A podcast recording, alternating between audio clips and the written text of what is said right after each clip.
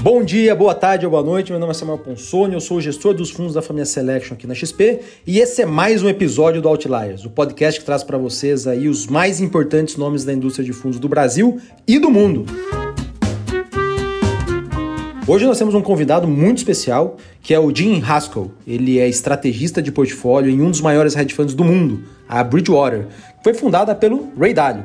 Além de ser estrategista, o Jim é o responsável pela organização de um dos relatórios diários mais profundos do mercado global, que é uma newsletter chamada Bridgewater Daily Observations.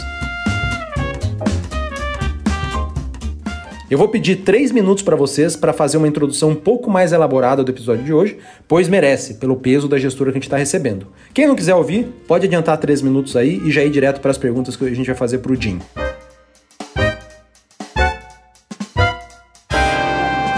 Aqueles que não conhecem muito bem, a Bridgewater foi fundada pelo Ray Dalio em 1975 em Nova York, como uma empresa mais voltada para gerenciamento de riscos para grandes empresas. E ao longo dos anos evoluiu até se tornar uma das maiores casas voltadas para hedge funds do mundo, que é a versão americana do que a gente conhece como os fundos multimercados aqui no Brasil. Eles possuem cerca de 150 bilhões de dólares sob gestão atualmente, uma cifra gigante. E se for converter para reais aí com o câmbio de hoje, está dando mais de 800 bilhões de reais. Além de ter fundado e conduzido extremamente bem a Bridgewater por mais de quatro décadas, o Ray Dalio também é autor do famoso livro Princípios, um best-seller global aí no mundo das finanças.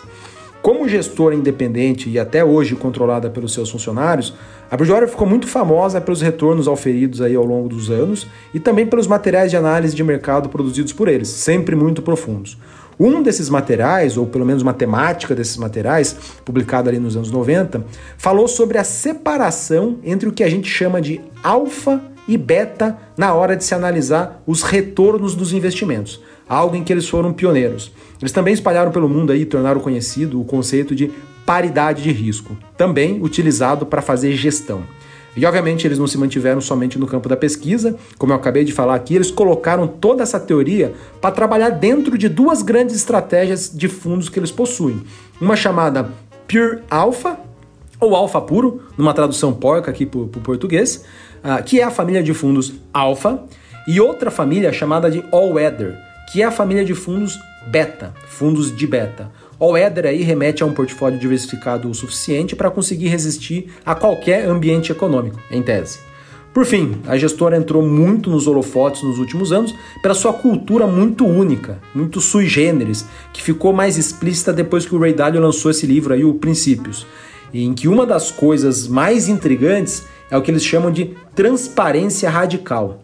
É, e é justamente isso que acontece lá. Basicamente, eles construíram um ambiente de trabalho em que todo mundo fala o que pensa de todo mundo na cara, na lata, o tempo todo. Imaginem só como deve ser trabalhar em um ambiente assim. Todas as reuniões são gravadas. Todas, sem exceção. Todas as pessoas são avaliadas o tempo todo via aplicativos ali, avaliação em real time. Você está fazendo uma apresentação, todo mundo que está vendo a sua apresentação está te avaliando ali real time e você vê quem está falando o que sobre você. Tem muita coisa surpreendente que eles fazem, totalmente fora da caixinha. Enfim, definitivamente há dezenas de tópicos muito bacanas para cobrir sobre a Bridgewater e o que eles pensam dos mercados.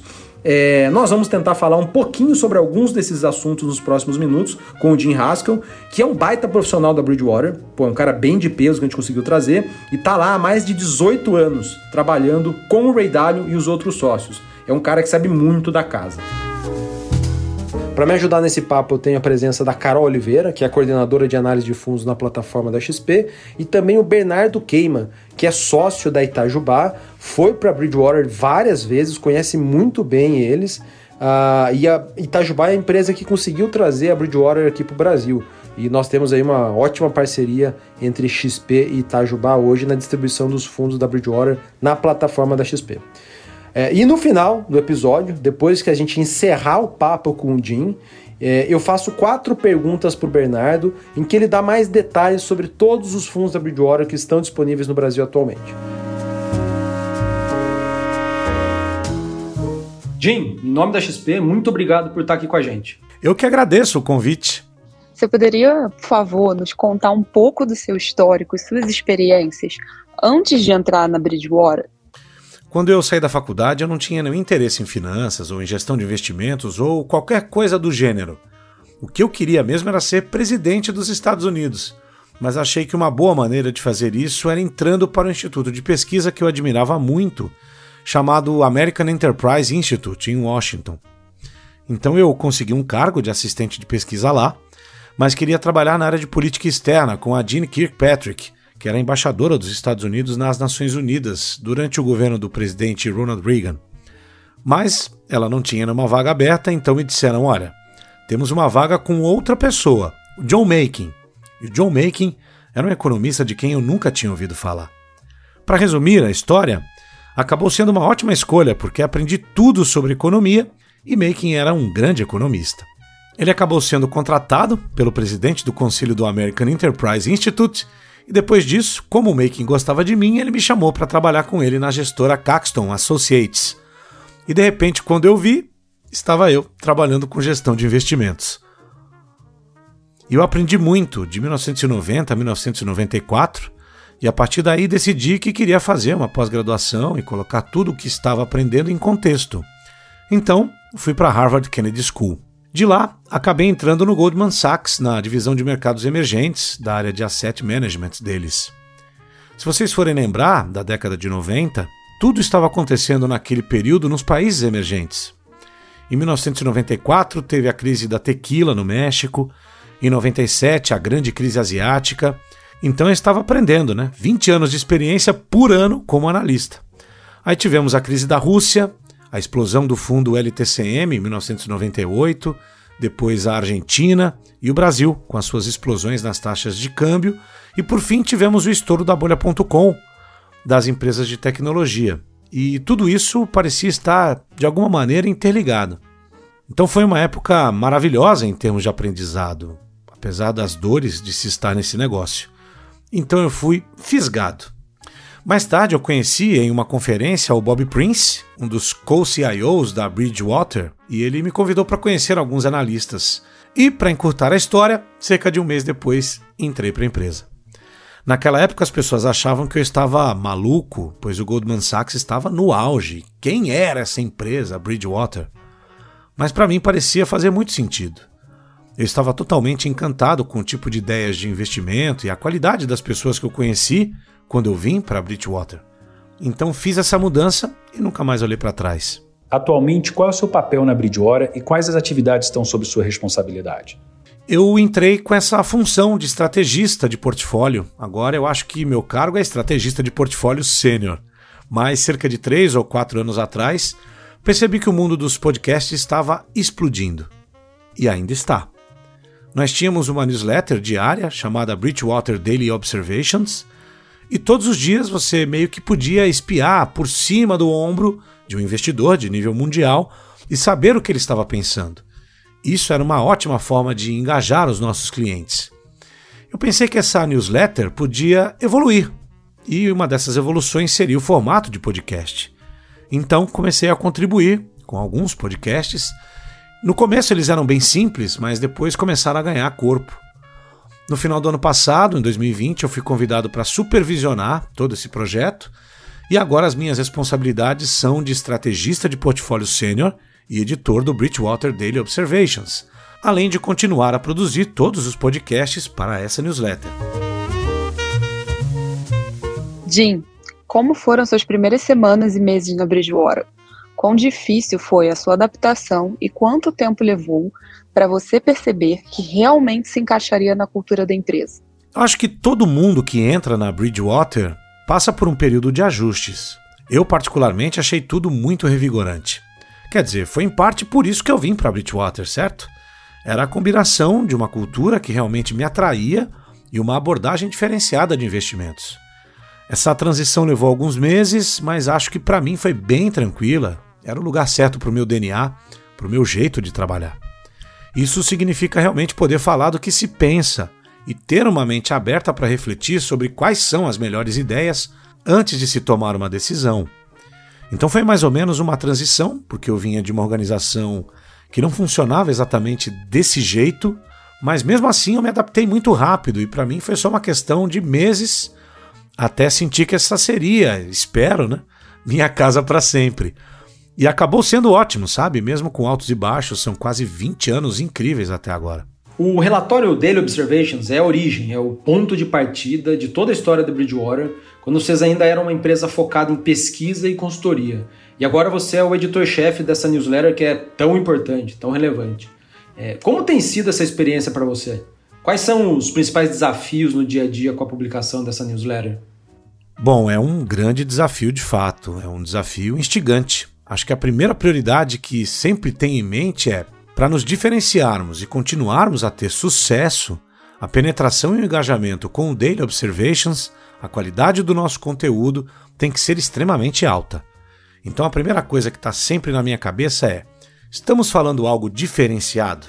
É de alta qualidade? Eu tenho certeza que tem gente o suficiente olhando para isso e não só eu mesmo, para realmente aumentar a probabilidade disso ser verdade, se eu não puder fazer mais nada, essa é a minha primeira prioridade.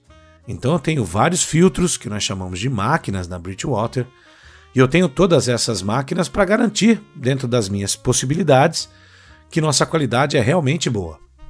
E eu sigo cuidadosamente o feedback que eu recebo dos nossos clientes e a pontuação que eles nos dão para ter certeza de que nossa qualidade se mantém alta.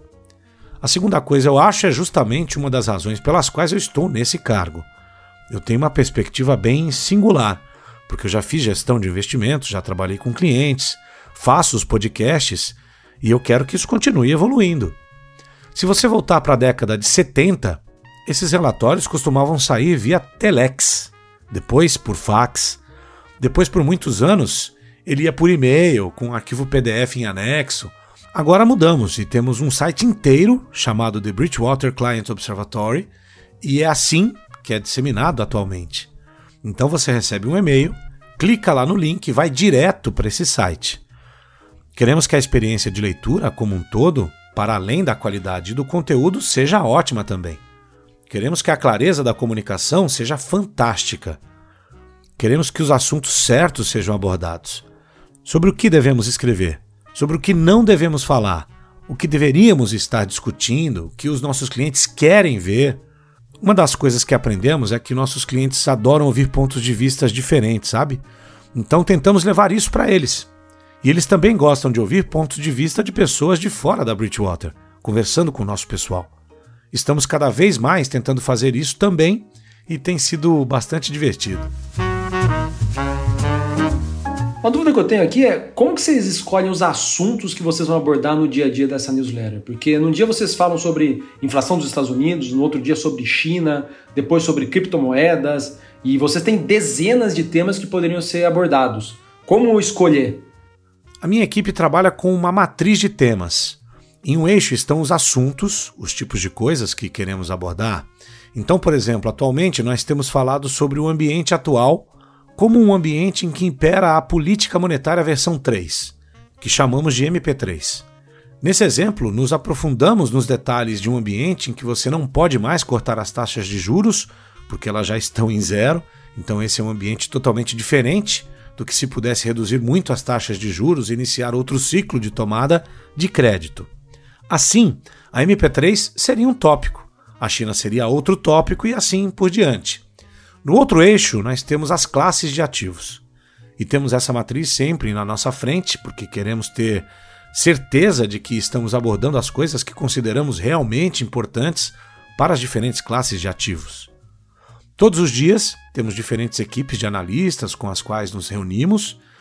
Se eu me reunir com uma equipe de renda fixa, a gente vai falar sobre ideias diferentes e vou lançar algumas das ideias que estejam na nossa matriz questões que surgiram em reuniões mais amplas dos times de análise e que queremos acompanhar. Na medida do possível, é realmente importante sempre buscar a consistência em nossas linhas de pesquisa para focar em melhorar os nossos retornos, a nossa geração de alfa, porque isso deve estar alinhado com o que queremos falar.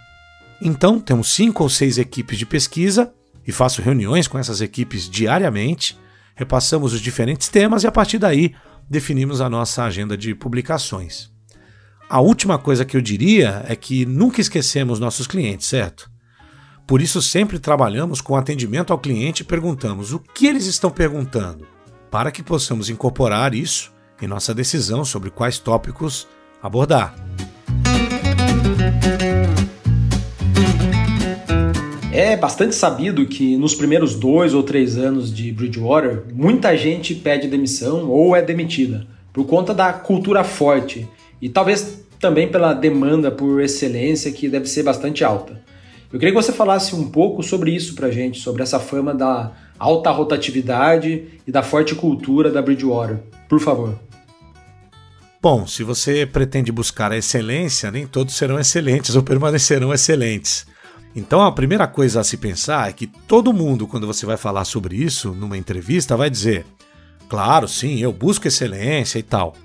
Mas poucas pessoas realmente querem dizer isso. Ou não entendem por completo o que isso realmente significa. Quando dizemos que os primeiros 18 meses a dois anos podem ser um pouco mais longos, isso tem a ver um pouco não só com a pessoa ter as capacidades que a gente acha que ela tinha quando a contratamos, Será que ela também tem vontade de se superar? Será que ela tem aquela atitude de maneira consistente, que se mantém firme ao longo do tempo, de querer vencer, de querer ser excelente? Eu posso te dizer agora que é um processo muito difícil. Muitas pessoas, na verdade, não querem isso na vida. Elas acham que sim, mas na verdade não querem. E é difícil visualizar isso durante a entrevista. Estamos sempre tentando ajustar isso para melhorar e aumentar a probabilidade de contratações certeiras. Então, o que a gente vê é que, num primeiro período, como você disse, de 1 a 3 anos, temos uma rotatividade bastante significativa. Eu não diria que é totalmente diferente da média do nosso setor, mas talvez seja um pouco maior do que o mercado, sim. Mas o que também é interessante é que depois desse período, as pessoas que aderem a Bridgewater são de um nível provavelmente bem acima do normal. Temos muita gente que passou a carreira toda na Bridgewater. Então, eu acho que é porque uma vez que você passa a gostar daqui, você tende a não querer ir para nenhum outro lugar. Você disse que seu DNA se encaixou bem com a Bridgewater. Você poderia descrever que tipo de profissional, que tipo de DNA sobrevive ou permanece nessa cultura única e extrema da Bridgewater no longo prazo? Valeria a pena também destacar algumas características do tipo de pessoa que fica na Bridgewater por mais tempo. Acho que todos os meus colegas vão concordar comigo quando eu digo que a maneira como fazemos as coisas na Bridgewater é de um jeito que ninguém nunca fica à vontade. Todo mundo sempre tem incentivos contínuos para manter e aumentar o seu impacto na empresa. Então eu acho que isso se aplica a uma personalidade que simplesmente adora esse tipo de ambiente. Não se trata de sobreviver, eu acho que não é uma questão de sobrevivência, mas de prosperidade dentro desse tipo de cultura. Se você gosta de estar aqui no seu limite o tempo todo, adora desafios e constantemente tenta atingir patamares mais altos, acho que você tem o DNA para gostar da Bridgewater. Jim, você pode nos contar uma versão resumida da longa história da Bridgewater? Se você voltar para os idos dos anos 70, lá em 1975 para ser mais preciso, o Ray Dalio criou a Bridgewater. Ele não tinha nenhum cliente. Que ele tinha era algumas pessoas que achavam que ele era um bom pesquisador, então ele começou basicamente como uma empresa de consultoria em 75. E na verdade a empresa não tinha uma direção fixa. Ele pensava: como posso gerar valor para potenciais clientes? E uma dessas formas de fazer isso foi com a criação do boletim Bridgewater Daily Observations. Isso começou a dar muito certo. Era onde o Ray todos os dias escrevia o que pensava sobre algum relatório econômico, ou sobre os movimentos de mercado, ou sobre alguma pesquisa proprietária que ele estava fazendo e compartilhava isso com o crescente número de clientes da consultoria. Então eu diria que os primeiros 10 anos da Bridgewater foram isso focados em clientes de consultoria. Um desses clientes era o McDonald's, que estava com dificuldades tentando se proteger da alta volatilidade do preço da ração para frango, impactava diretamente na lucratividade do Chicken McNuggets, que era um produto novo na época. Assim, o Ray construiu uma estratégia de hedge, de proteção, que consistia na venda de contratos futuros de ração para frango, ou algo do gênero, e isso foi ótimo para o McDonald's, porque eles puderam ter mais previsibilidade em seus preços. Então essa foi a história com eles. Em 1985, duas organizações, o Banco Mundial e a Lewis Corporation, nos deram uma pequena quantia de capital inicial para fazermos a gestão e mudar o foco da nossa abordagem, saindo da análise do lado dos passivos do balanço para o lado dos ativos. E assim, pelos cinco a seis anos seguintes, fizemos a gestão desse capital, inclusive com muito sucesso, tendo previsto corretamente que o mercado de ações entraria em colapso em 87. No entanto, depois disso, praticamente todo o lucro gerado foi devolvido porque o mercado se recuperou mas a Bridgewater ainda estava numa posição vendida, né, o que foi bem traumático. Então muitos aprendizados decorreram daí. Nessa época, muitas pessoas importantes para a nossa cultura foram contratadas. A gente ia, por exemplo, até a Dartmouth College e pegávamos uma ou outra pessoa que acreditava na gente e nos ajudava a construir a empresa e recrutar mais pessoas, porque não podíamos competir com o Goldman Sachs ou Morgan Stanley, por exemplo. Em 1991, Estávamos finalmente prontos para começar a nossa principal estratégia, que continua a ser o carro-chefe até hoje, que é a estratégia que a gente chama de Pure Alpha. Em meados da década de 90, lançamos uma segunda estratégia, o fundo All Weather, que eram ideias do Ray sobre como estruturar uma alocação de carteira de longo prazo mais consistente. Isso passou a ser um produto que ofereceríamos mais tarde aos nossos clientes também. Então foi muito assim, pensando sobre as ideias e formulando produtos em torno disso. O período de maior crescimento da empresa começou no início dos anos 2000, porque o fundo Pure Alpha já estava com um bom histórico naquela época e as pessoas estavam analisando valuations no mercado de ações e queriam ter opções de investimento menos correlacionadas ou até descorrelacionadas com a bolsa. E era justamente isso que a Bridgewater estava oferecendo. Então, de 2003 até mais ou menos quando eu entrei, em 2008, houve um grande crescimento, ajudado pelo fato de termos acertado bem a previsão da crise financeira de 2008. Isso foi muito importante para os nossos clientes. Em 2010 e 11 também fomos bem com o nosso trabalho, que fez uma leitura correta sobre o afrouxamento monetário, e assim a reputação da empresa continuou crescendo. Atualmente, o foco tem sido gerenciar a estratégia Pure Alpha e gerenciar a estratégia Weather, sem aprofundar mais em China. Nós temos uma estratégia Weather só focada em China agora, coisas assim. Hoje, nossa clientela é muito admirável, é esse maravilhoso conjunto de capital ao redor do mundo. Temos relacionamentos no Brasil, o que não tínhamos antes. Temos relacionamentos em novos mercados para nós e isso tem sido uma experiência incrível ao longo do tempo. Como foi a transição de uma empresa focada em consultoria para se tornar um hedge fund, uma, uma gestora de recursos? Bom, sobre essa transição, muitas ideias que funcionavam no lado dos passivos para se proteger de riscos também podiam ser traduzidas para o lado dos ativos. Mas acho que a principal diferença mesmo é que, ao fazer a gestão, você tem que saber que vai cometer erros o tempo todo. Os mercados descontam o futuro, então, se você pensar em todos os participantes que estão comprando, vendendo e definindo preços, esse preço está descontando o futuro. Você tem que ter uma vantagem sobre a previsão de preços do mercado para ganhar dinheiro, do ponto de vista de geração de alfa. Isso significou que percebemos logo cedo que iríamos cometer muitos erros. E o processo de errar pode ser muito doloroso, né? como mencionei, por exemplo, no pós-1987, quando devolvemos todos os ganhos que nós tivemos no colapso do mercado de ações. E foi assim que a diversificação foi incorporada à nossa filosofia. Sim, a gente vai cometer erro, mas a questão é: você ganha mais do que perde? E se você ganhar mais do que perde, sabe como controlar essas quedas? Então eu diria que a partir de uma abordagem fundamentalista, na busca de entender a causa raiz de por que os mercados se movem, não houve realmente uma grande mudança no que fazíamos antes de migrar para a gestão. Mas em termos de lições sobre como converter o entendimento de um assunto em uma gestão bem-sucedida, isso sim, eu acho que levou um tempo. E entre 85 e 91, quando lançamos a estratégia Pure Alpha, aí eu acho que aprendemos muito mesmo. Basicamente, percebemos que tínhamos de ser o mais diversificados possível, enquanto continuávamos buscando ter uma vantagem mercado a mercado e quando estruturamos a Pure Alpha, foi por isso que o estruturamos dessa forma. Então acho que aí aprendemos a nos tornar gestores. mas foi um grande ajuste de uma espécie de consultoria para realmente assumir risco todos os dias. Né? Eu queria que você falasse um pouco mais sobre a, essa cultura única da Bridgewater. Acho que é uma das coisas que mais chamam a atenção de quem lê sobre a gestora. Como funcionam os conceitos de meritocracia das ideias, que é muito disseminado lá pelo livro Princípios, e, talvez o mais curioso, né, o transparência radical.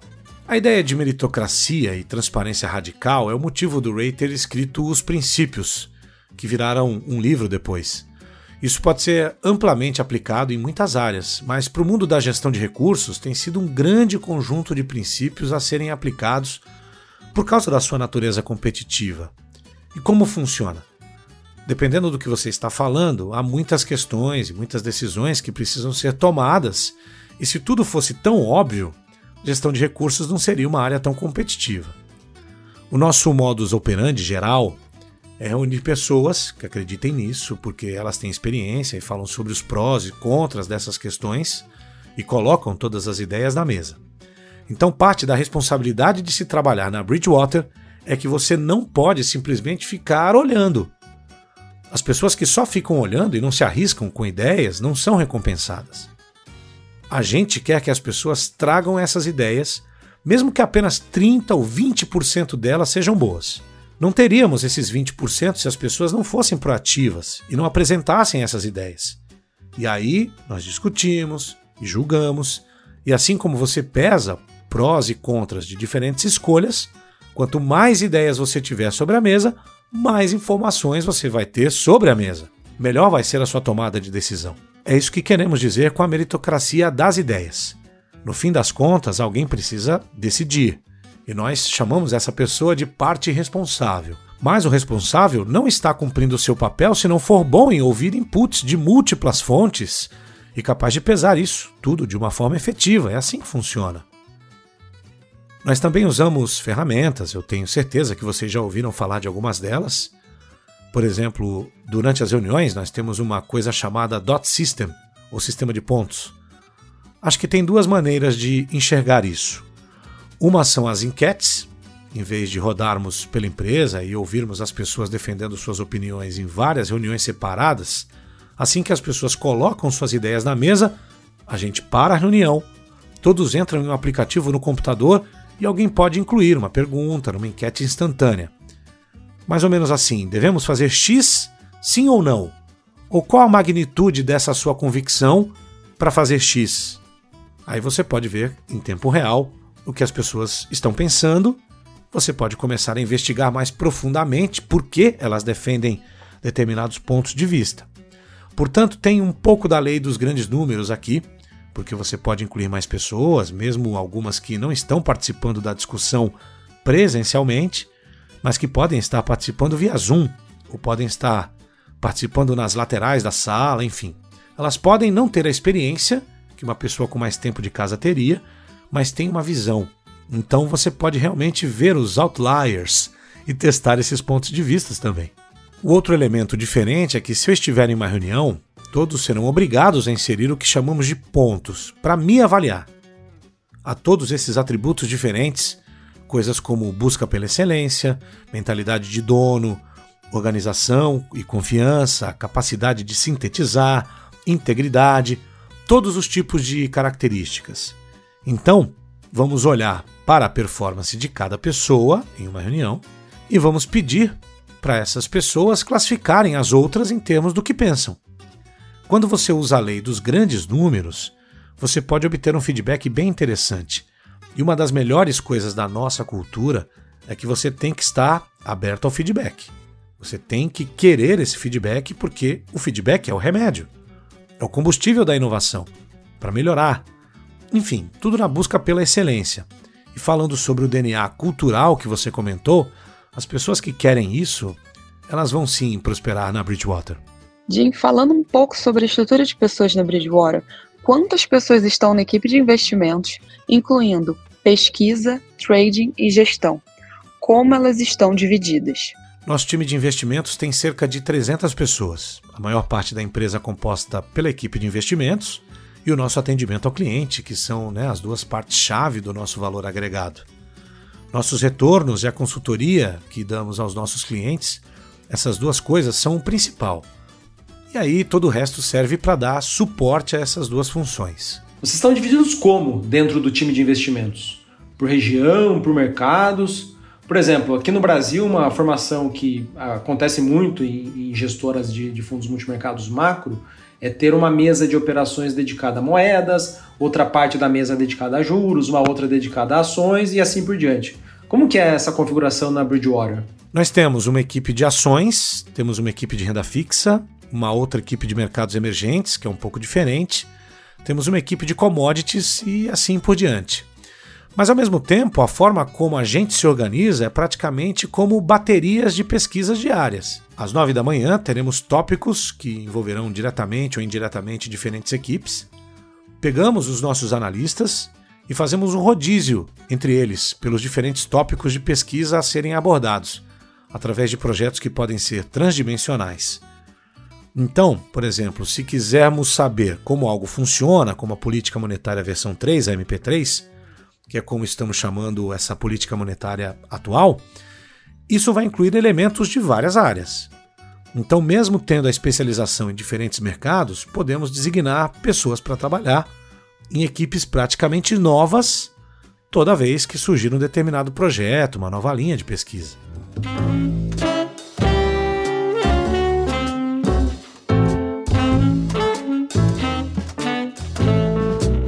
Queria passar para a próxima parte aqui, Jim, e falar sobre o processo de investimentos uh, e como que funciona ali a estratégia dos fundos. Muitas pessoas dizem que a Bridgewater é puramente quantitativa. No livro Princípios, no entanto, o Ray Dalio descreve como uma união do homem com a máquina.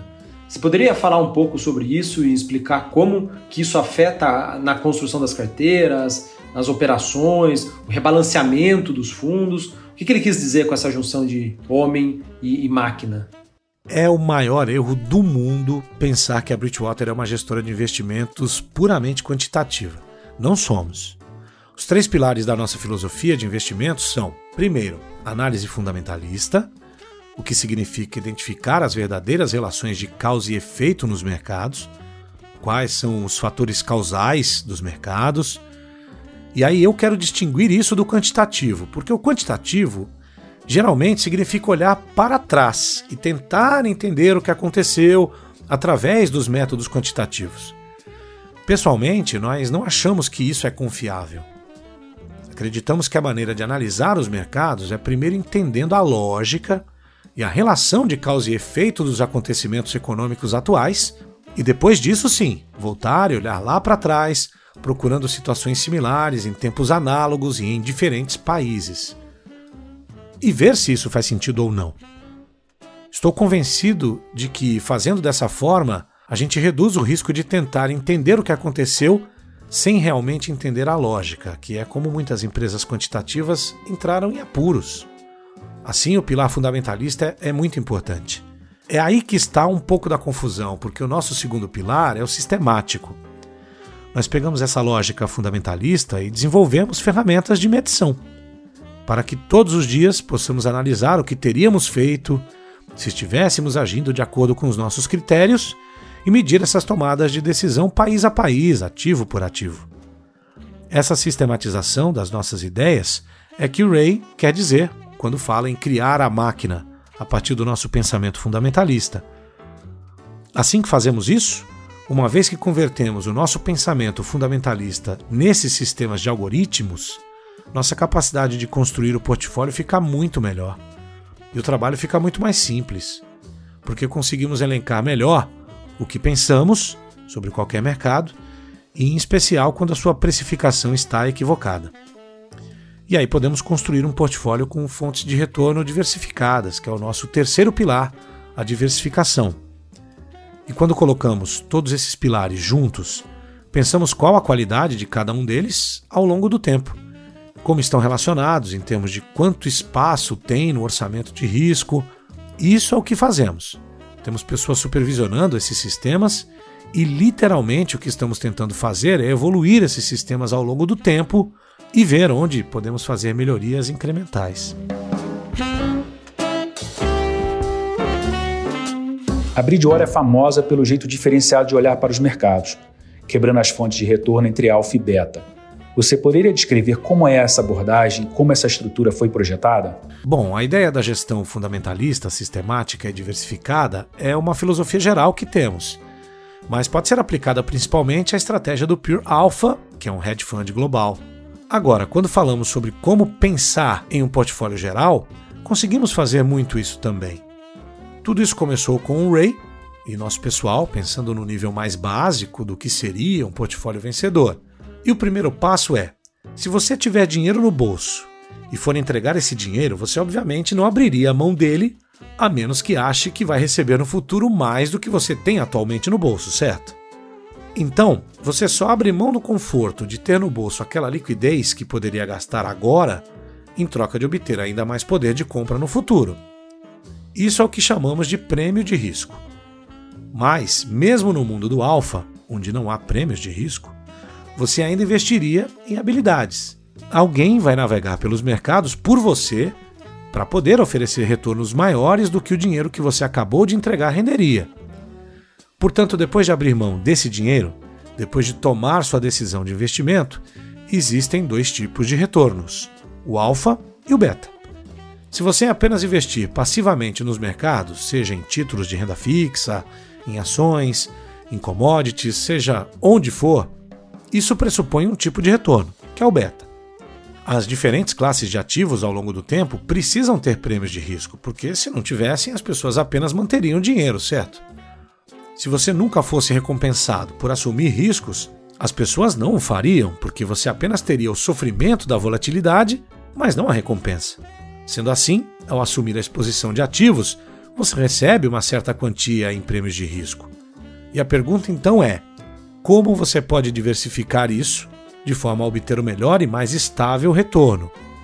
Do lado da gestão, mirando retornos via o alfa, isso acaba caindo basicamente na dependência das habilidades dos gestores. Ou eles gostam das ações, ou não gostam. Eles gostam dessa moeda, mas não daquela. Gostam desse mercado de títulos, mas não daquele. E assim eles operam, comprados ou vendidos, e obtêm lucros ou perdas com as suas negociações. Esse é um tipo de retorno esperado muito diferente do beta, que é o que eu falei primeiro, com a alocação passiva de ativos. Então, quando você olha para um portfólio geral, na verdade tudo isso se resume a quanto dinheiro eu quero. O que você ganha com isso? Hoje, se você mantiver os recursos aplicados em operações conservadoras de renda fixa, você ganha basicamente zero nos países desenvolvidos. E qual o seu retorno em excesso ao se expor ao beta ou ao alfa? E já que a maioria das estratégias de investimento vem combinadas, é muito importante separá-las. Saber o que é a habilidade do gestor e o que é simplesmente o movimento geral dos mercados, o beta.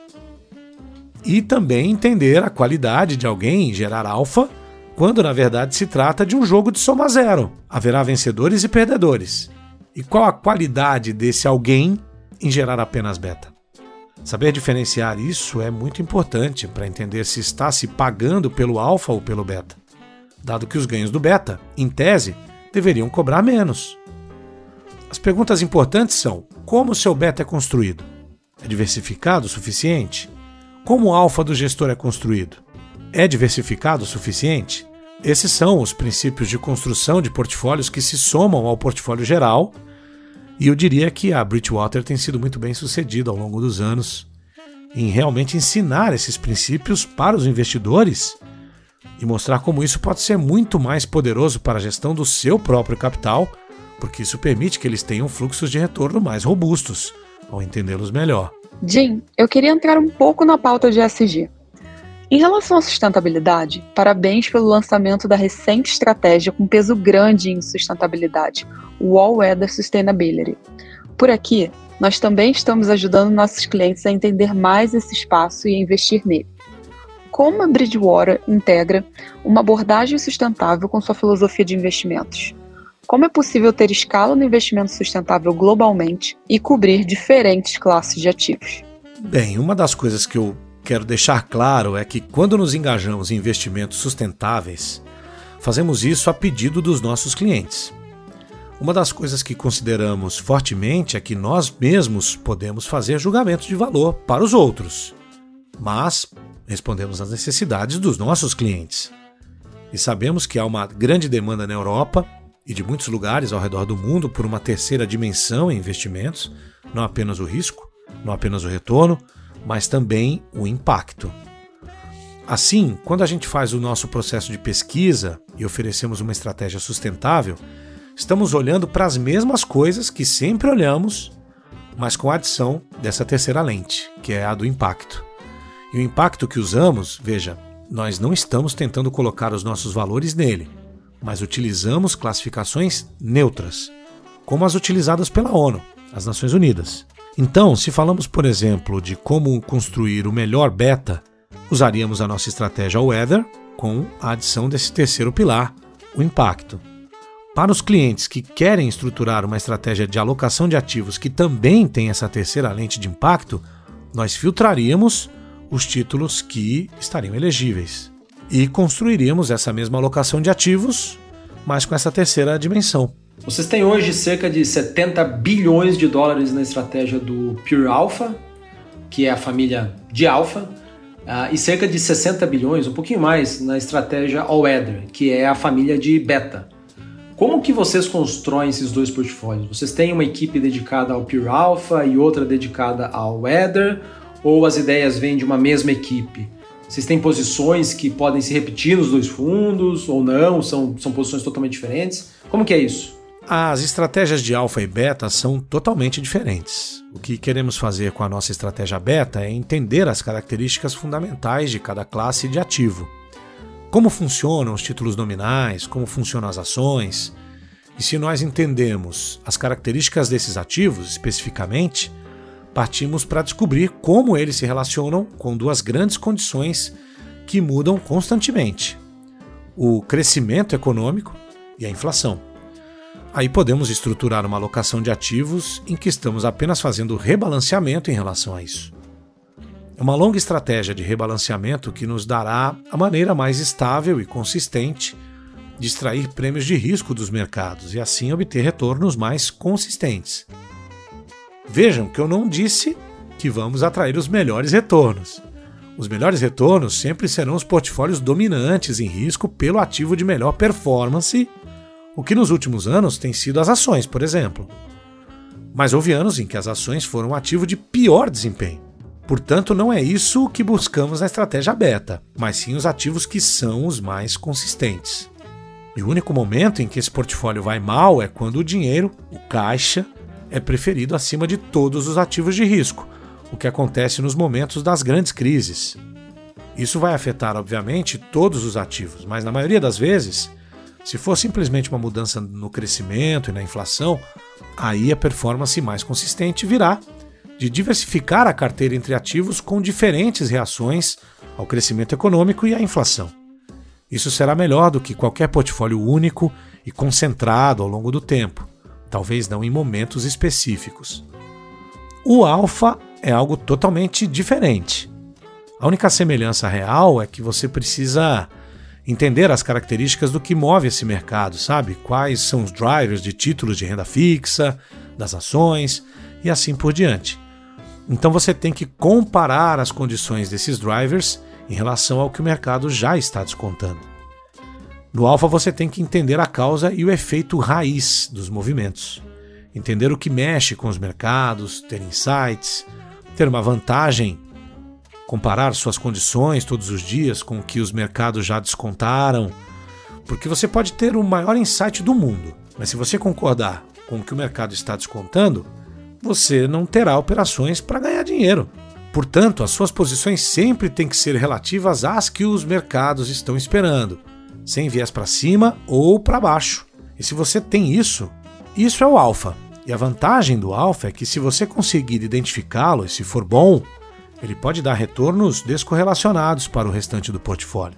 É por isso que separamos esses dois estilos de gerar retornos, porque se gostamos só de beta, não há vantagem em separá-lo. Mas ao separá-lo e ao identificar um bom alfa descorrelacionado, aí você está diversificando o portfólio de uma maneira muito mais significativa uma coisa que eu fiquei na dúvida aqui: as equipes dedicadas às duas estratégias são diferentes ou são as mesmas pessoas trabalhando para ambos os fundos? Ah, a mesma equipe. porque o beta exige muita pesquisa. Mas uma vez que você fez a configuração inicial da carteira, tudo que você precisa fazer depois é rebalancear. Você tem que ter metodologias de rebalanceamento e tudo mais. Já no caso do alfa, estamos o tempo todo configurando sistematizações novas. Basicamente, essa nossa lógica de investimentos, fazendo avaliações todos os dias em relação ao que o mercado está descontando e com isso decidindo o que será comprado ou vendido, mercado a mercado. Então executamos isso automaticamente através da nossa área de construção de portfólio. Isso é muito dinâmico e vai mudar em função das posições que temos. 2020 foi um ano difícil para alguns investidores e você mencionou que foi também para a estratégia de alfa e em parte para a estratégia de beta. O que aconteceu em 2020? Todo esse conjunto de eventos provavelmente testou a Bridgewater mais do que nunca. Como estávamos perdendo dinheiro, tínhamos que entender rapidamente como a questão fiscal dos países iria evoluir ao redor do mundo e como o afrouxamento monetário, os grandes estímulos iriam compensar isso, em um mundo onde não era só o setor financeiro que estava em risco, era a economia toda que estava desmoronando devido a uma pandemia sem precedentes. Como isso ia funcionar?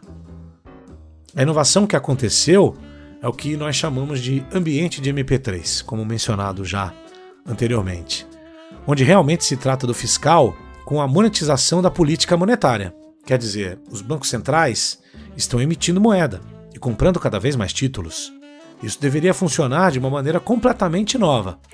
A última vez que vimos isso foi na década de 40, durante a guerra, e tínhamos que entender isso e como isso iria se desenvolver. E no fim das contas, mesmo com um ambiente totalmente tumultuado, a gente conseguiu inovar para entender rapidamente como essa nova dinâmica funcionaria e agora estamos começando a ver os resultados a aparecerem, né? De maneira cautelosa e humilde, achamos que os desenvolvimentos que previmos devam continuar assim.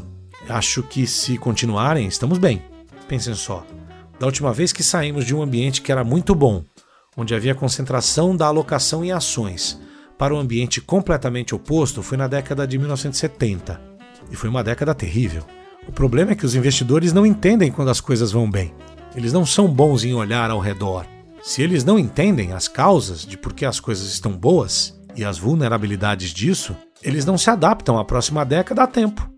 E assim seus portfólios ficam muito voláteis. Por isso, o que estamos tentando fazer aqui é educar o quanto pudermos e dizer: olha, provavelmente os próximos 10 anos não serão nada como os últimos 10, então é melhor você se preparar. É assim que funciona, segundo a nossa leitura, e o que possivelmente você vai ter que fazer. E é isso que a Bridgewater costuma sempre fazer. Olhando para frente, quais são os maiores riscos presentes no cenário atual, na opinião de vocês? Inflação. Acho que a inflação é o maior risco. Existem muitos riscos, certo? Portanto, a inflação é um dos riscos. E a propósito, eles estão interrelacionados né, de várias maneiras. Mas também acho que corremos um grande risco de tumulto político. Pense no mundo desenvolvido. Para quem vive em países desenvolvidos e vê o termo risco político, historicamente tende a pensar que no mundo emergente é onde esse risco reside. Mas a verdade é que o risco político está provavelmente mais agudo agora no mundo desenvolvido. E eu não digo isso pejorativamente. Quando digo mundo desenvolvido, quero dizer os grandes países. Nos Estados Unidos estamos com muita polarização e é muito difícil chegar a um meio termo onde possamos realmente criar legislações inteligentes. Se você olhar para a Europa, eu acho que muitos desses problemas também existem agora lá. Porém, não existe essa âncora, não tem uma âncora como antes, seja na Guerra Fria ou no período pós-Guerra Fria, com os Estados Unidos sendo o poder dominante. Agora temos um poder crescente na China então eu acho que há grandes pontos de atenção em toda Taiwan, por exemplo, e assim por diante. Temos muito risco político em que os investidores precisam prestar atenção, além da inflação. Claro que a inflação está conectada com isso, porque se você tem uma inflação mais alta, isso aumenta o risco político. Acho que as redes sociais, por sinal, estão agravando todas essas tensões de formas que nem sempre são positivas. Então, esses são alguns dos riscos que eu acho que a gente vai enfrentar.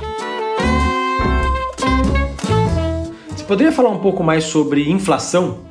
Todos os bancos centrais no mundo, né, os maiores, estão dizendo que a inflação é transitória. E tem vindo com discursos mais amenos, mais dovish. Qual que é a opinião da Bridgewater sobre isso? Olha, eu tenho o maior respeito pelos bancos centrais, mas eles têm uma tarefa e objetivos, e historicamente, se você voltar e olhar para o que os bancos centrais disseram e o que realmente aconteceu, muitas vezes essas coisas não são muito consistentes.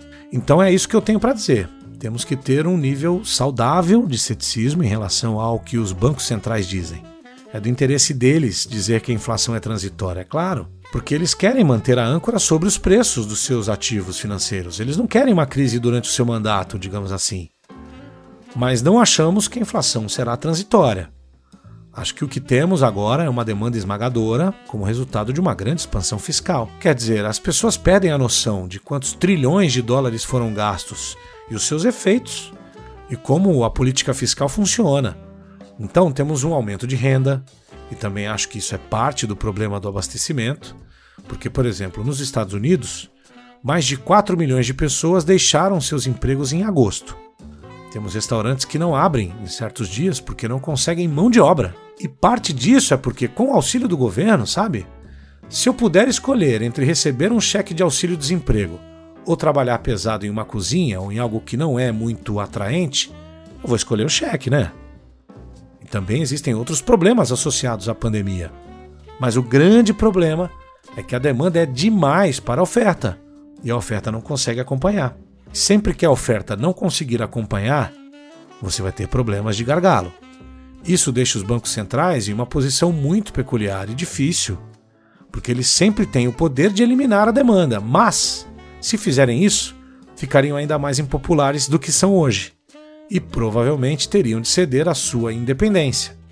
A independência que eles ainda têm e que pode estar a um passo de ser eliminada. Eu estou exagerando um pouco para provocar, mas vocês sabem o que eu quero dizer. Então acho que a inflação agora é um risco real, porque a maioria dos portfólios está concentrada em ações e esses ativos não tendem a se dar bem com mudanças sustentadas na inflação.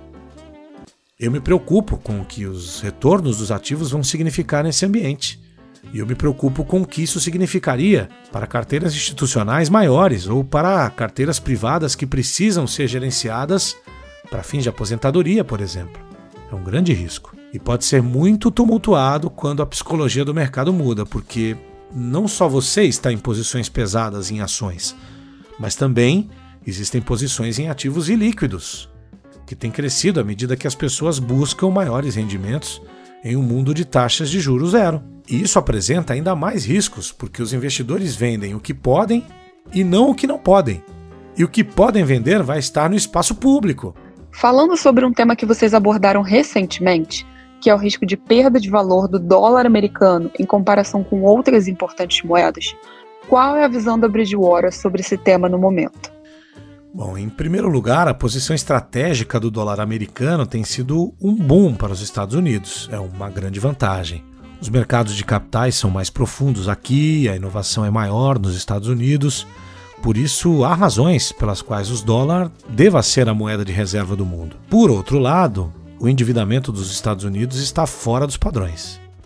Temos um poder crescente na China, à medida que o país abre seus mercados de capitais você realmente não consegue suprir a dívida que os Estados Unidos têm em dólares reais. O que significa que você tem que ficar inadimplente, o que é impensável em termos de inadimplência explícita, ou que você tem que implicitamente ficar inadimplente emitindo mais dólares para, em última instância, satisfazer as reivindicações de manutenção da dívida. E isso tudo, por sinal, com as taxas de juros atuais. Né? Imagine se as taxas de juros subissem, ok? Então, se você pensar, bom, se as taxas de juros subirem, tudo isso pode cair muito rapidamente. Então, se as taxas de juros não podem subir, quem é o player que pode impedi-las de subir? Você volta então para o Banco Central. E é por isso que a inflação provavelmente será mais sustentada daqui para frente. Porque a inflação é a maneira de baixar o estoque da dívida. É doloroso, mas provavelmente menos doloroso do que as alternativas. A Alemanha fez isso na década de 20, após as reparações da Primeira Guerra Mundial, e vimos vários outros países fazê-lo também. Agora, a pergunta é: os outros países estão em uma posição diferente? de modo que o dólar cairia em relação a outras moedas? Não necessariamente. Todos esses países desenvolvidos estão basicamente endividados, e muito. E falando nisso, a China também. A China tem mais espaço para cortar as taxas de juros do que esses outros países. Mas eu só estou dizendo que não é necessariamente uma desvalorização do dólar em relação a essas outras moedas. Essa é uma questão maior. Eu acho que é principalmente uma desvalorização do ponto de vista de ter o dólar como moeda fiduciária. De um modo geral, quando você tem uma inflação sustentada e prolongada, você tem uma degradação da moeda fiduciária e uma reavaliação de ativos reais. E acho que esse é o período que está começando a aparecer nesse ambiente atual. Vocês na Bridgewater possuem uma visão especial sobre as ações de tecnologia? Por acaso acham que estamos em uma bolha? Olha, a única coisa que queríamos destacar sobre o setor de tecnologia é que existem empresas de tecnologia sem muitos ganhos que parecem, pela nossa maneira sistemática de avaliar bolhas, estarem de fato em uma. E eu diferenciaria isso de outros aspectos mais amplos do mercado. Existe uma grande diferença entre as ações, mesmo se olharmos especificamente só no mercado americano. Acho que o que você está dizendo está correto, que há aspectos do setor de tecnologia que nós achamos que estão em uma bolha, e não acho que tenham bons retornos a longo prazo. Por outro lado, há também muita inovação no setor de tecnologia, por isso é um setor atraente. Mas com dinheiro barato, ele também está sendo licitado e criando um limiar mínimo a ser atingido em termos de ganhos para que se pague. E isso é realmente difícil de se fazer. Jim, queria que você falasse um pouco sobre China. A Bridgewater tem um profundo conhecimento sobre a China, muito influenciado pela admiração do Ray Dalio pelo país. E vocês estão preocupados com os, com os acontecimentos recentes lá, especialmente no setor imobiliário, é, mas também no setor de educação, de jogos. O governo tem se movimentado em, com intervenção em vários setores, né, em setores relevantes. Isso é uma preocupação para vocês ou não? Em primeiro lugar, eu diria que a China é definitivamente um foco forte de atenção, porque o importante de se entender quando essas intervenções e problemas acontecem, seja como o caso da construtora Evergrande ou em outros setores, é qual a intenção dessa política, como está sendo gerenciado.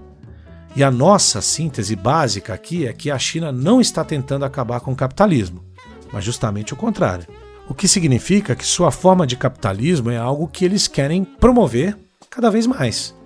Eles querem abrir os seus mercados de capitais, eles entendem que para atrair capital você tem que ter alguma forma de capitalismo, mas não é necessariamente a forma de capitalismo que o Ocidente gosta, ou melhor, pratica. E eu não deveria e nem quero fazer um julgamento de valor aqui. É um tipo diferente de capitalismo. Aquele que o Estado tem que ter o seu interesse satisfeito. Sem ser um grande especialista na China, os chineses estão preocupados com a distribuição da riqueza. Eles têm maneiras diferentes, querem ter a certeza de que o Partido Comunista permaneça no controle, querem ter a certeza de que o governo permaneça no controle, e a partir daí as empresas podem florescer ou não a seu critério. Então eu acho que um dos problemas aqui é que muitas vezes há uma certa intenção que não é compreendida do outro lado. Isso cria problemas. Eu acho que também há suposições que podem não estar corretas. Nosso pensamento básico é que a China quer promover uma abertura, sim, quer ser uma superpotência, sim, quer fazer isso militarmente, economicamente, mas não tem exatamente os mesmos valores que os Estados Unidos. E assim vai tomar decisões top-down, de cima para baixo, que eles acham que é do interesse do país. Agora, se eu estou estruturando uma carteira global hoje, isso levanta uma importante questão, independentemente da sua visão sobre a China. Quer dizer que a China deve estar em um portfólio global? Porque, digamos, que a minha opinião é não sei qual é a intenção dos chineses. Se eu fosse pensar sobre as diferenças que os ativos chineses me oferecem em relação a outros ativos ao redor do mundo, acho que se trata de um caso muito convincente de que eles devem fazer parte de um portfólio global. Eles têm valuations muito mais baixos, prêmios de risco mais altos, taxas de juros mais altas, que em caso de desaceleração, existe a capacidade de cortar taxa de juros, algo que o Ocidente não tem nos países desenvolvidos. E as alternativas de alocação são a Europa, com taxas de juros zero. Os Estados Unidos com taxas de juros próximas a zero. O Japão com taxas de juros zero e que não tem muito espaço para cortes e que estão sentindo as restrições da pressão inflacionária. Logo, se você está buscando um tipo de portfólio mais consistente, você tem que abrir mão de certos rótulos e preconceitos e pensar nas características dos fluxos de retorno. E a partir dessa perspectiva, eu acho que a China tem sim um lugar num portfólio global. Pense nisso como um mix balanceado de ativos na China, entre ações e títulos de renda fixa, e eles devem pertencer a uma carteira global. Pegando a soma de todas essas variáveis e incertezas, como vocês estão lidando com todos esses riscos nas estratégias de beta, que é o all-weather, e na estratégia de alfa? Como inflação, dólar mais fraco, China e ações de tecnologia são abordados nessas carteiras? Onde vemos oportunidades hoje é que estamos comprados em commodities. Isso tem gerado bons resultados. Estamos apostando na alta da inflação implícita, que é uma operação de compra de títulos atrelados à inflação e venda de títulos pré-fixados. Isso permite que você se beneficie se as expectativas de inflação continuarem subindo, como tem acontecido. Agora, estamos vendidos em ações dos Estados Unidos, especialmente algumas do setor de tecnologia, e estamos comprados em outros mercados que têm preços que parecem mais atrativos, têm melhores valuations. Quando olhamos para o nosso portfólio hoje, acho que muitos dos temas que falei estão embutidos em algumas dessas posições. Mas para manter um portfólio altamente diversificado, também temos outras posições, posições explorando diferenciais de mercados específicos, posições de valor relativo que não são tão direcionais e servem como diversificadoras do portfólio global do Pure Alpha. Então, do ponto de vista geral da construção do portfólio, você tem que olhar para o risco agregado, certo? Então, você vai, obviamente, olhar para o risco de cada mercado, mas tem de olhar para a quantidade global de risco. E fazemos isso o tempo todo. Nos certificamos de que, por exemplo, quando nossas opiniões são fortes, como são agora, que a quantidade global de valor em risco no portfólio está restrita a um certo nível, então às vezes você tem que diminuir um pouco algumas posições específicas porque tem muitas visões fortes em diferentes mercados. Outras vezes você tem que fazer o contrário e adicionar um pouquinho de risco no nível geral da carteira, porque as suas visões podem estar mais fracas. Agora estamos na parte mais forte. E para manter esse posicionamento, você tem que simular o comportamento dessas posições no passado. E é isso que eu quero dizer com simular sistematicamente. Quando nossas opiniões estavam fortes assim no passado, qual foi o intervalo de resultados que tivemos do ponto de vista da volatilidade real. Isso tem de ser incorporado na forma como você define as posições hoje.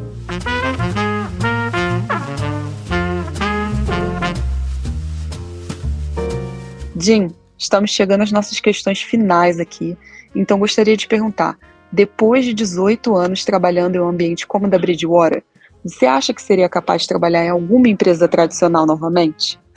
não, não, não numa empresa tradicional, entre aspas. Não, eu não conseguiria. Olha, eu estou agora nos meus 50 anos, embora espere que a minha aparência seja mais jovem, porque tento manter a forma, mas estou na casa dos 50. Acho que nunca iria para uma empresa tradicional e talvez para lugar nenhum além da Bridgewater. Se eu mudasse, teria que ser algo completamente diferente ou algo menor meio que no meu próprio ritmo, esse tipo de coisa. Mas de jeito nenhum. Se você está prosperando na Bridgewater, na minha opinião, de jeito nenhum você iria trabalhar em uma empresa tradicional. Simplesmente não daria certo. Não sei por que você faria isso, como eu poderia aguentar isso. Acho que o ambiente aberto, o dinamismo, o estímulo, a transparência radical no comportamento de ideias e a busca pela excelência são coisas que me mantiveram aqui por tanto tempo, né? E eu não consigo nem me imaginar abrindo mão disso tudo. Durante sua vida profissional, você provavelmente teve pelo menos uma ou duas grandes lições sobre investimentos que você considera muito valiosas e que gosta de passar para frente, de ensinar ali para os estagiários ou para os analistas júniores. Qual que seria essa lição ou essas lições? Uma nós já falamos aqui, que é diversificação é tudo. Então a primeira lição é diversificar de forma adequada e confiável. A segunda é a que eu acho mais interessante, porque é a mais nova aqui, veio do Bruce Kovner, há um tempo atrás. Ele me mostrou que a maioria das pessoas, a maioria dos traders, não deixa seus vencedores correrem por tempo suficiente. Eles vendem suas posições lucrativas cedo demais, tentando consolidar os ganhos e quase fantasiando sobre o porquê as condições estão mudando, quando elas, na verdade, não estão mudando. Então, permitir que seus vencedores continuem correndo é uma outra grande lição. E se livrar de seus perdedores antes que eles te prejudiquem por muito tempo também faz parte disso. Tem algum livro que está lendo nesse exato momento? Se sim, você recomendaria? Sim, estou lendo, estou gostando de um livro atualmente, porque acho que é muito importante para o que está acontecendo no atual momento com a gente. E o nome dele é The Coddling of the American Mind, ou O Excesso de Indulgência para com as Mentes Americanas, em tradução livre. E tanta coisa está acontecendo em nosso sistema universitário e além, em termos do oposto do que estamos tentando ensinar na Bridgewater. Na Bridgewater queremos o máximo de perspectivas diferentes que pudermos ter. Acreditamos em uma força de trabalho altamente diversificada. E ao mesmo tempo, parte da ideia de meritocracia é se expor, é ter a coragem de expor as suas ideias para análise e avaliação dos outros. E esse livro essencialmente mostra como o sistema universitário está fazendo exatamente o oposto. E quais são as repercussões disso? Acho muito interessante, porque quanto mais isso acontece, mais a sociedade vai ficar problemática, porque os profissionais que estão saindo das nossas universidades vão para o mercado de trabalho e aí nós não vamos ter o tipo certo de tensão de que se precisa para as grandes tomadas de decisão. Então eu recomendo o livro fortemente a todos os clientes da XP. É, como vocês podem ver, escrito por Greg Lukianoff e Jonathan Haidt e está na lista de best-sellers do New York Times, ou pelo menos estava. É muito bom. Jim, mais uma vez aqui em nome da XP e em nome da Itajubá também, que nos ajudou com a organização, muito obrigado pela sua atenção, pelo papo contigo. Foi uma ótima conversa e espero que a gente possa se encontrar em breve, pessoalmente, talvez aí em Westport, assim que a pandemia nos permitir. Muito obrigado. Foi ótimo conversar com vocês.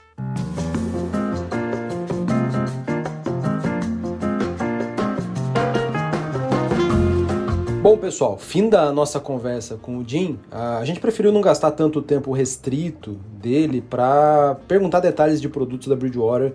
Eu preferi chamar o Bernardo Queima, da Itajubá, para fazer algumas perguntas suplementares e tentar explicar melhor sobre as estratégias dos fundos que estão disponíveis aí na XP. Hoje a XP tem cinco produtos da Bridgewater disponíveis na plataforma. O primeiro tem o nome de Gama Bridgewater Global Risk Premium que é a estratégia all-weather tradicional da casa. Esse fundo só possui a versão com exposição cambial aqui no Brasil, ou seja, está sujeito à variação dos ativos do fundo e também sujeito à variação da cotação do dólar contra o real. E ele tem um público-alvo mais restrito, que são investidores profissionais. A segunda estratégia que a XP trouxe para a plataforma é um mix do All Weather com o Pure Alpha e se chama Lixor Bridgewater Core Global Macro o nome comprido aqui não ajuda tanto. É, ele está disponível tanto na versão sem exposição cambial quanto na versão dolarizada. E esse fundo tem mais ou menos 50% do risco alocado na estratégia do All Weather e 50% alocado na estratégia do Pure Alpha. Contando aí a versão com exposição cambial e a sem exposição cambial, são dois produtos a mais. Por fim, a terceira alternativa de, de estratégia que a XP trouxe para a plataforma é uma versão especial do All Weather, chamada All Weather Sustainability, disponível também tanto na versão com exposição cambial quanto na versão sem exposição é, ao dólar aí. É, são mais duas opções aqui então que somam no total as cinco alternativas que eu havia mencionado. É, Bernardo, de maneira resumida, é, explica aí com as suas palavras para a gente qual que é a estratégia de investimentos do Gamma Bridgewater Global Risk Premium, que é a estratégia All Weather. E depois também aí com as suas palavras, explica para a gente é, o que, que é o fundo All Weather Sustainability, qual que é a diferença dele para o All Weather tradicional, por favor. O All Weather é o fundo de asset allocation da Bridgewater. É um grande multimercado global long only que opera mais de 70 mercados e ele foi construído inicialmente para os recursos pessoais do Ray Dalio. Né? O objetivo era criar um fundo que fosse resiliente o suficiente para navegar em diferentes cenários econômicos. E eles fizeram isso de uma forma muito inovadora e pioneira na época, esse fundo nasceu em 96, que foi focar a construção desse fundo alocando o risco e não o capital em quatro cenários diferentes: surpresas positivas e negativas de inflação, surpresas positivas e negativas de crescimento. Por isso que ele tem esse nome de All Weather. E o fundo vem entregando, desde o seu início, retornos ao redor de 8, com objetivo de volatilidade de 12. O All Weather Sustainability ele tem o mesmo modelo de investimento, que tem esse histórico de mais de 25 anos, mas com um filtro adicional de itens de sustentabilidade. Essa sustentabilidade, esses itens de sustentabilidade, a Bridgewater buscou a fonte de inspiração na ONU, nos 17 Objetivos de Desenvolvimento Sustentáveis da ONU, que foram ratificados por mais de 190 países. Tá? A ideia desse fundo é ter exatamente uma boa relação, como o All tem, de risco e retorno, mas também um portfólio mais alinhado do que os portfólios tradicionais em relação ao mundo mais sustentável. Nesse mandato em específico, você tem ali um objetivo de volatilidade de 8, diferente do All Weather, né, de 12, um pouco menos de vol, e objetivo de retorno na casa de 5 em dólar. Vamos para a nossa segunda pergunta aqui, Bernardo. É, como que funciona a estratégia do Pure Alpha, que compõe ali metade do risco do Lixor Core Global Macro? A estratégia Pure Alpha Major Markets é uma estratégia que busca, como o próprio nome fala, trazer ao investidor o alfa. O que, que significa o alfa? O alfa é aquilo que é você extrai do mercado, né? É, são os retornos adicionais aos, aos, aos índices e a Bridgewater busca fazer isso de forma bastante descorrelacionada com esses mercados. Por isso a ideia de Pure Alpha Major Markets é a ideia de você extrair um alfa que realmente agregue para o portfólio dos investidores. E como é que isso é feito na prática? É uma abordagem fundamentalista, muita gente estudando e compreendendo as relações de causa e efeito dos principais mercados e aplicado de forma muito disciplinada sistematicamente diversificado ao extremo, que são os três grandes pilares da Bridgewater. Fundamentalismo, muito estudo, sistematização e diversificação. Na prática, isso é feito operando sem direção previamente definida, podendo estar comprado ou vendido nos mercados de moedas, bonds, bolsa e commodities. O Profa Major Market faz isso operando mais de 50 a 70 mercados, os mais líquidos do mundo. Terceiro ponto que eu separei aqui, Bernardo, é queria falar sobre performance. Qual que é a performance histórica de cada uma dessas estratégias em termos de retorno anualizado? E qual que é a volatilidade que eles apresentaram de fato aí ao longo do, do, do, dos seus períodos de existência? Todos os fundos estão entregando retornos alinhados com o objetivo inicial de cada um, mas os últimos anos foram melhores do que a média, em particular para o All com retornos na casa de 10 em dólar no ano de 2020 e nesse ano de 2021, diferente do seu objetivo de 8% ao ano. A estratégia mais líquida do Pure Alpha Major Market entrega retornos anualizados de dólar mais 13 desde novembro de 2010, quando foi lançado. A volatilidade do produto do Pure Alpha Major Markets desde o início está na casa de 11%. O All Weather Sustainability ele foi lançado recentemente, em junho desse ano, e pretende entregar com volatilidade de 8, o Sharp, como eu já falei, entre 0,5 e 0,6. Ele segue a mesma filosofia dos 25 anos de histórico do All-Eder e as simulações indicam, com todos os disclaimers para a questão de simulações, que ele pode performar melhor do que o All-Eder por conta das questões dos filtros de sustentabilidade. E por fim, a estratégia combinada do Pure Alpha Major Markets com o All-Eder, que é o Core Global Macro, que está na plataforma da XP, é bem mais nova. Ela foi lançada no final de 2019. Mais nova, eu digo, com relação aos grandes históricos, longos históricos do Pure Alpha e do Aleda, que são da década de 90. É, ela foi lançada em setembro de 2019. E o fundo tem, teve um ano bastante difícil em 2020, né, rendendo negativamente na casa de 2,7%, mas esse ano ele está subindo ao redor de 6% até o final de outubro, tá? com volatilidade ao redor nos últimos 12 meses de 7%, um pouco abaixo da sua vol, que a Bridgewater espera ficar ao redor de 9%. Última pergunta aqui. É, os materiais sobre os fundos estão disponíveis em português para qualquer investidor ou só para os alocadores e distribuidores que são considerados como profissionais? Sim, Samuel. Todos os materiais estão em português e os fundos estão disponíveis no site da XP. Os fundos e os seus materiais.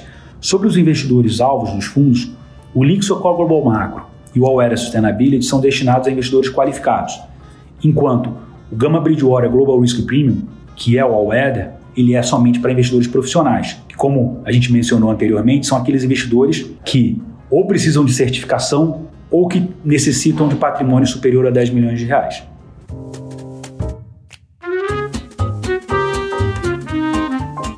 Bom, Bernardo, muito obrigado pelos esclarecimentos. Acho que assim a gente fica com um episódio bem, bem mais completo. Uh, e espero que os nossos ouvintes tenham aprendido bastante aí sobre essa gestora tão interessante que é a Bridgewater. Pessoal, forte abraço para vocês e até a próxima.